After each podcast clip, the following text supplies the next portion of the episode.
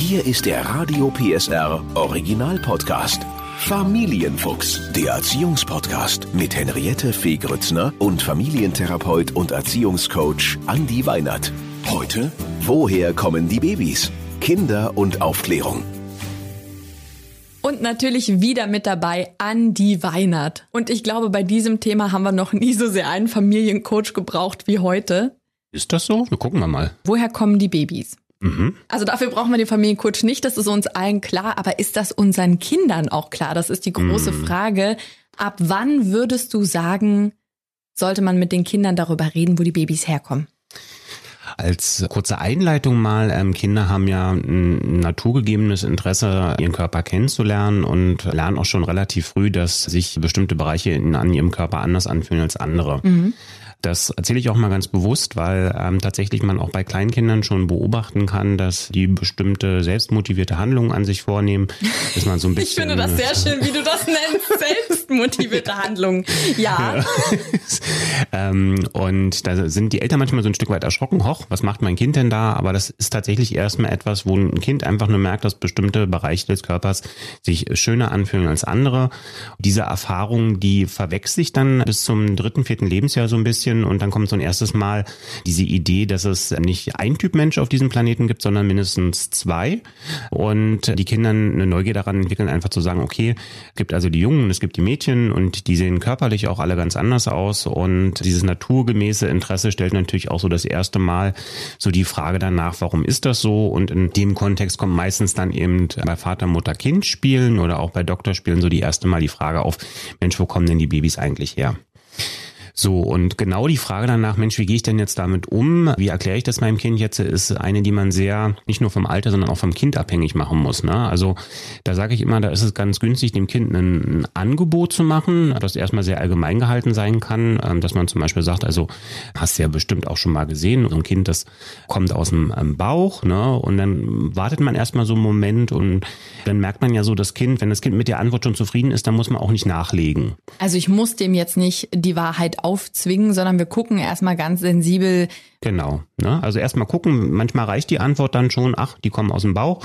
Manchmal kommt dann vielleicht gerade so im Alter von vier, fünf noch so die Idee, ach, ich habe schon gehört, dass, da spielt der Klapperstorch auch eine Rolle mit. Das, das kann man dann auch für den Moment so lassen. Also das, da ist auch wirklich alles das, was wir wissen zum Thema Sexualerziehung. Es ist auch nicht schlimm, wenn das ein oder andere Elternteil dann mal so sagt, Mensch, die kommen vielleicht auch vom Storch. Ich darf jedem Elternteil versprechen, die Kinder lernen das auch bereitwillig nochmal um. Ja, also in dem Sinne ein bisschen, ein bisschen austesten, wenn natürlich dann die Frage kommt, naja, wie kommen die denn denn überhaupt in den Bauch? Auch da wieder vielleicht sensibel vorfühlen, dass man sagt, Mensch, dir ist ja vielleicht schon aufgefallen, dass Jungen und Mädchen anders aussehen, das spielt dabei eine Rolle. Und auch da dann wieder gucken. Ne? Also, und was ich immer ganz schön finde, ist, wenn man in so einem Alter jetzt ist, dass man merkt, Mensch, mein Kind fängt an, sich zurückzuziehen mit Freunden. Ich merke, das Interesse, den Körper zu entdecken, wird ein Thema auch, dass ich mich spätestens dann vielleicht auch mal so ein bisschen gedanklich mit der Frage innerlich vorneweg schon mal auseinandersetze, weil das sind Fragen, die beantworten wir nicht jeden Tag. Die sind auch für uns Eltern so, dass wir sagen, die sind jetzt nicht so, so Alltagsgeschichten, die man so ganz souverän mit seinem Kind besprechen kann. Und dass man vielleicht einfach so ein Stück weit mal so eine Idee entwickelt, wie könnte so ein Gespräch laufen mit dem Wissen, dass man weiß, wie verhält sich sein Kind auch und dass man dann vielleicht nicht ganz so sehr ins Stottern kommt. Ich habe so viel zu sagen zu all dem, was du jetzt gesagt hast. Na dann hier. Mir, mir schießen so viele Sachen durch den Kopf. Das erste, du hast gesagt, es entdeckt irgendwann, es gibt nicht nur sich selbst und man fühlt sich so und so an, sondern sieht, es gibt vielleicht auch noch jemand anderen. Ich weiß nicht, ob das bei allen Kindern so ist, aber bei der Annabelle zum Beispiel ist das so, die interessiert sich durchaus auch, wie Mama und Papa nackt aussehen. Mhm, das ne? ist, glaube ich, bei allen Kindern so. Ja, ähm, wie, wie siehst du das? Ist auch normal, dass man nackt in der Wohnung rumläuft? Da gibt's ja auch unterschiedliche Ansätze. Also auch da muss man natürlich wieder so ein bisschen gucken, was ist einem selber wichtig. Ne? Also da spielt ja so das eigene Nähe- und Intimitätsempfinden der Eltern auch eine ganz zentrale Rolle. Und auch da kann man jetzt nicht sagen, dass Kinder, die eine dauerhafte Präsenz ihrer Eltern nackt erleben, dass die sich von der Sexualerziehung her anders entwickeln als jetzt die, die es nicht so erleben. Wenn ich natürlich entsprechend bestimmte Dinge auch vorlebe, ist das natürlich auch so, dass mein, mein Kind ein anderes Verständnis damit entwickelt. Ne? Also ein Kind, das beispielsweise die Eltern noch häufiger nackt sieht, wird weniger Schwierigkeiten haben, sich in bestimmten anderen Kontexten auch selber nackt zu präsentieren. Ja, Da hast du, da hast du absolut recht. Ich denke gerade an eine Familiengeburtstagsfeier, wo die von der ganzen Familie vor 50 Leuten beim Frühstück, es war ein großer Geburtstag, wir haben am Morgen noch alle zusammen gefrühstückt, ihre Hose runtergezogen hat. Hm, das passiert. Das passiert ja, und es wurde darauf zurückgeführt, dass alle gesagt haben, ah, naja, die Mama ist ja auch in der Öffentlichkeit, die ist beim Fernsehen und beim Radio, daher muss das kommen, wo ich mir dachte, hm, also es ist natürlich äh, schwierig, aber sowas machen Kinder ja auch, ne? Und genau, und wenn ich da vielleicht nochmal ganz kurz einhaken darf, das Thema Scham und Schuldempfinden, das ist etwas, das entsteht auch noch nicht gleich mit vier, fünf, also ein verinnerlichtes Gefühl für Scham und für Schuld brauchen ein bestimmtes Körperempfinden. Das heißt also, wir wissen, Kinder fangen mit neun, zehn an, sich wirklich auch für bestimmte bestimmte Handlungen bewusst zurückzuziehen, also nach Intimität auch zu streben. Was wir auch wissen, ist so dieses klassische ein bestimmtes Verhalten. Das mache ich jetzt nicht einfach nur, weil mir das gerade in den Kopf schießt, sondern ich merke auch, dass dieses Verhalten vielleicht gerade situationsunangemessen war. Das sind Verhaltensweisen, die ab 19 wirklich auch mit solchen Dingen einhergehen können. Deswegen manchmal sind wir dann voller Scham und denken so, uh, was ist denn da jetzt gerade passiert? Aber das Kind hat das noch gar nicht so in sich drinne. Also großer Tipp an alle Eltern, die ein Kind haben, sage ich mal acht, neun, zehn, dass die sich dann zurückziehen, die Tür zu machen und auch Zeit für sich wollen und brauchen und mhm. dass da drinnen dann vielleicht auch mit der besten Freundin oder dem besten Freund äh, Sachen abgehen, von denen wir nichts wissen müssen. Das ist normal und das ist auch mhm. wichtig, oder? Das ist normal und das ist auch wichtig, aber was glaube ich auch ganz wichtig ist, ist dem Kind, wenn ich merke, dass das ein Thema wird, so ein paar einfache Grundregeln mit an die Hand zu geben. Ne? Gib uns die, Andi. Also ich finde die Überschrift in dem Zusammenhang, mein Körper gehört mir, immer einen Grundsatz, den verstehen Kinder in dem Alter schon und der zeigt auch ganz klar auf, dass man mal sagen muss, das, was ihr miteinander vorhabt, das sollte jeder auch wirklich freiwillig machen. Das kriegt man am ersten hin, wenn man das mit Freunden macht, die im gleichen Alter sind und dass man immer auch ein bisschen sagt, achte auch darauf, will der andere das und willst du das auch. Und in dem Moment, wo du merkst, dass du anfängst, Dinge zu tun, die danach für dich Fragezeichen aufwerfen oder wo du merkst, du fühlst dich in der Situation nicht wohl, Lass uns drüber sprechen, ne? gib, ein, gib ein Signal, weil das ist wichtig, dass du auch weißt, dass in jedem Moment immer, egal in welcher Situation, egal mit wem du bist, dein Körper gehört immer dir, das ist dein Vorrecht. Absolut. Habe ich so gemacht. Annabelle hat zugehört, hat genickt und ja. hat dann abends beim Zähneputzen zu mir gesagt, nein, du brauchst nicht nachputzen, ich möchte das nicht, mein Körper gehört mir. Und ich dachte so, oh mein Gott, ja. Nee, aber sie hat es, äh, glaube ich, verstanden. Trotzdem äh, diese Frage nach, hier bin ich und da ist jemand anderes, die ist bei Kindern, ich sage jetzt mal zwischen fünf und vielleicht sieben ja besonders groß oder acht, mhm. dass man feststellt, ähm, ja, sehen denn alle Frauen nackt so aus wie die Mama? Sehen alle Männer so aus wie der Papa? Das ist bei uns gerade zum Beispiel ein Riesenthema. Mhm. Und das führt natürlich zu sehr unangenehmen Situationen. Wir hatten einen Postboten da. Mhm der dann das Paket mal gegeben hat. Und mitten in dieser Situation sagte Annabelle ganz leise zu mir, der Penis von dem sieht jetzt aber anders aus als vom Papa, oder? Das ist natürlich. Das ist eine interessante Frage. Äh, ähm, ja, also das zeigt ja erstmal, dass da eine, eine Neugier tatsächlich auch da ist. Und, Aber das äh, finde ich ja erstmal als Mama jetzt nicht so gut. Nee, das sind natürlich auch so Situationen, auf die kann man sich schlecht vorbereiten. Ne? Genau. Und der Postbote steht ja auch und hört das dann erstmal. Und gibt sein Paket ab und ich sage pädagogisch, ja, mein Kind, weil sie unter, ich unterschreibe mal schnell. Aber was, was mache ich denn in so einer Situation? Also das sind natürlich auch so Fragen, man muss ja nicht jede Frage seines Kindes immer auch äh, in dem Sofort Kontext beantworten. beantworten. Sicherlich zeigt gezeigt hast, dass Annabelle da diese Idee hat, Mensch, sie will sich damit auseinandersetzen. Nicht jede Frage muss immer sofort beantwortet werden beim Thema Sexualität. Das kann man, glaube ich, auch Kindern so ein bisschen, vielleicht nicht mit den Worten, aber mit anderen Worten eben auch sagen, dass man sagt, das wird eine ganz spannende Aufgabe für dich irgendwann mal später als Frau, das auch rauszubekommen, wie viele unterschiedliche Penisse es auf dieser Welt so gibt. Und ich finde auch, wenn ich kurz einhaken darf, ich finde auch, die Frage kommt ja bei uns äh, auch ab und zu und bei euch vielleicht auch, hm. dass das Kind fragt, wie ist das denn bei euch? Bei uns heißt ähm, miteinander schlafen in Annabels Sprache kullern, also mhm. kullert ihr miteinander, wo ich dann auch sage, dass das unsere Sache ist, ne? Wo, wo genau. ich einfach sage, ich, ich möchte nicht mit meinem Kind über meine Sexualität sprechen. Mhm ein Sachverhalt, der da auch nochmal gut bei helfen kann. Also in den gängigen Schulrahmenplänen ist es auch immer so, dass das Thema ja insgesamt dreimal aufgenommen wird. Das auch ganz bewusst, weil man eben auch da dem ganzen Rechnung tragen will, dass man sagt, man glaubt, es ist gut, die Kinder erstmal ein Stück weit an das Thema ranzuführen, das Thema dann nochmal wieder aufzunehmen und dann irgendwann nochmal in Gänze auch im Kontext mit Verhütung so besprochen zu haben, dass jeder so ein bisschen weiß, wie es dann noch läuft.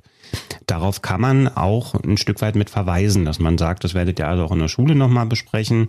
Das soll jetzt nicht die, die, die Verantwortung in die Schule verlagern, sondern das soll einfach nur auch dem Kind zeigen, dass es ein wichtiges Thema ist, das jetzt nicht nur das Kind interessiert, sondern das alle Kinder irgendwann interessiert und damit auch ein Stück weit auch zeigen, wenn es in der Schule irgendwann kommt, wie Mathe, dass man irgendwann Prozentrechnung hat, auch da sind die Kinder ja jetzt nicht so, dass sie sagen, jetzt voller Ungeduld, ich will jetzt aber trotzdem die Buchrechnung schon erklärt haben, sondern ähm, in der Regel können die Kinder sich damit arrangieren, in dem Vertrauen, dass es zum richtigen Zeitpunkt dann auch nochmal besprochen wird. Aber Andi, ich höre raus, so die Geschichte mit dem Bienchen und dem Blümchen, die ist out.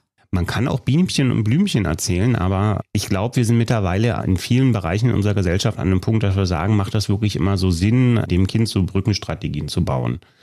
Ja, ebenso wie ich es eingangs im Podcast schon gesagt habe, ein Stück weit ein Angebot machen, das an der Wirklichkeit orientiert ist und gucken, hakt das Kind darauf ein und das ist mit der Antwort schon zufrieden.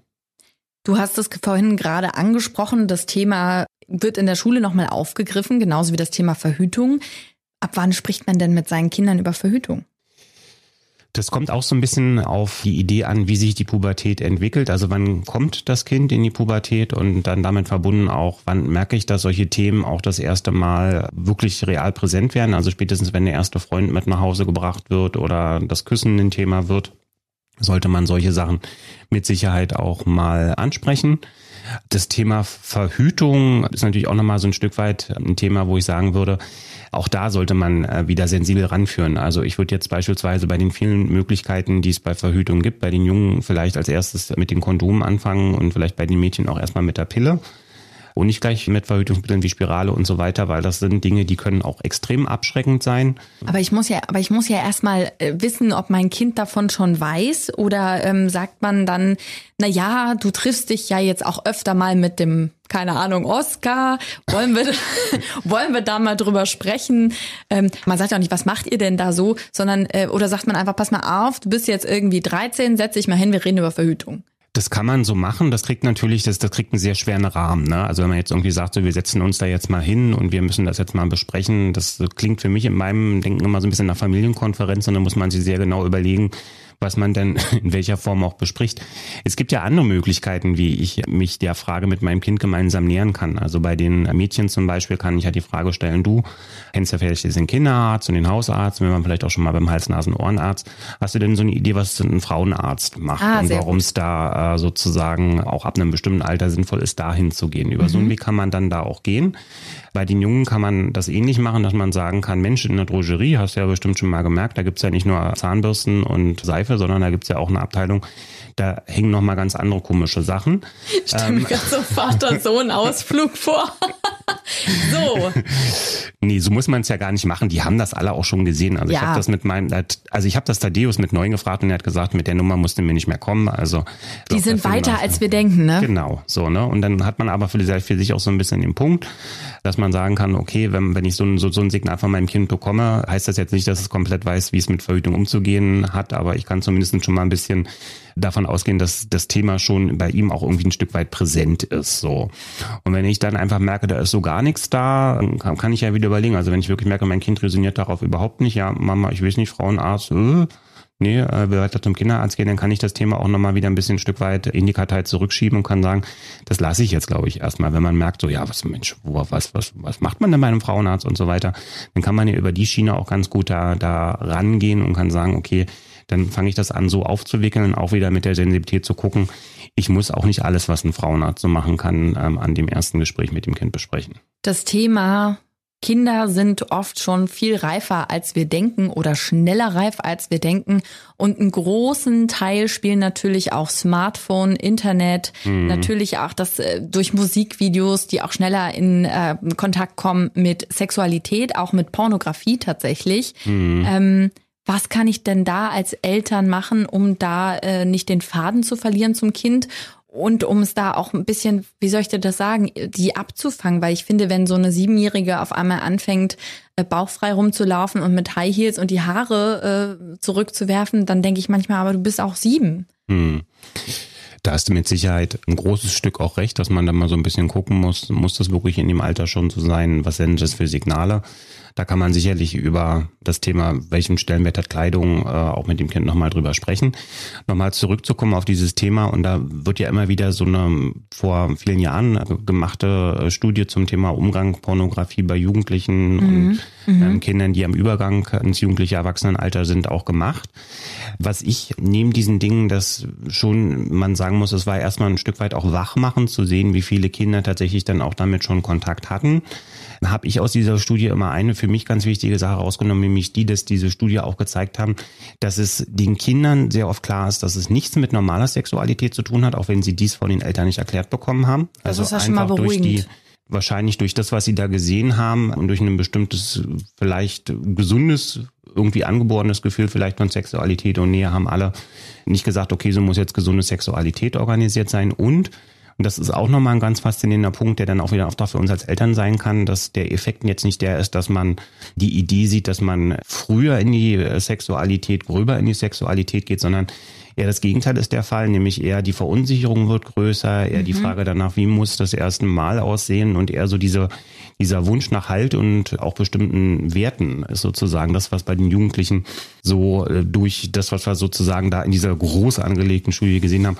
auch so als Wunsch formuliert wurde. Das bedeutet für uns, dass man dieses Thema Pornografie kann man auch zum Thema machen. Also das kann ich sagen, das habe ich bei uns selber auch schon gemacht und habe es ja auch bei uns bei mir in der Beratung immer mal so ein bisschen Stück weit auch als Thema.